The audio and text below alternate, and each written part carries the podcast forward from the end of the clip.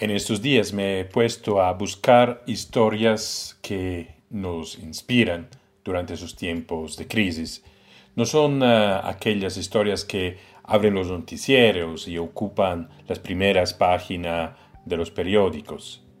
Por uh, el contrario, son noticias que se encuentran en las páginas internas o de los ángulos más angostos del Internet. Es decir, son noticias que vienen desde las márgenes, desde las periferias de la humanidad, desde aquellos lugares donde, si miramos con atención y sensibilidad, podemos observar y conectarnos con el futuro que quiere emerger.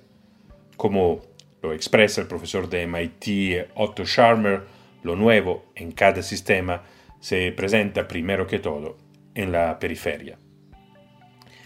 Es desde la periferia que llega una de las historias más inspiradoras que he leído en estos días. Es la historia de una maestra de primaria que trabaja en una escuela rural en Argentina. Mientras que millones de estudiantes alrededor del mundo están aprendiendo a estudiar online, los niños de esta vereda en Argentina no tienen acceso a Internet. La pandemia está poniendo en riesgo su derecho a la educación por eso la maestra María Caballero decidió caminar 10 kilómetros cada semana para llegar a donde sus estudiantes para que puedan seguir educándose. Como no hay clases y los chicos no tienen internet ni teléfonos, se me ocurrió dejarles la tarea colgada en bolsitas en las puertas. Cuando pasa una semana voy y las retiro con los deberes hechos. Hablamos desde cierta distancia y ellos me preguntan lo que no entendieron y nos quedamos charlando un ratito.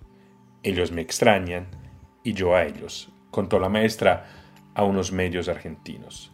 María Caballero además tiene en cuenta las necesidades económicas de sus alumnos. Esta semana les llevé tijeras, papeles de colores y pegamento, porque tenían que hacer manualidades, contó. En la historia de esta maestra argentina encuentro una eco de lo que el monje budista Mathieu Ricard ha venido diciendo desde hace varios años, que frente a la destrucción que nosotros los humanos estamos infligiendo al mundo, tenemos que fomentar el altruismo.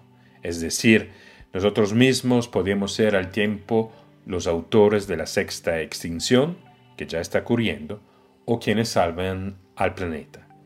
La diferencia lo hace el conjunto de valores que colectivamente vamos a vivir, siendo el altruismo uno de los más importantes. Dijo Alexandre Jolien, un filósofo que nació con parálisis cerebral. El altruismo es como anillos en el agua cuando arrojamos una piedra. Al principio, los círculos son muy pequeños, luego se hacen más grandes y finalmente abarcan toda la superficie del océano.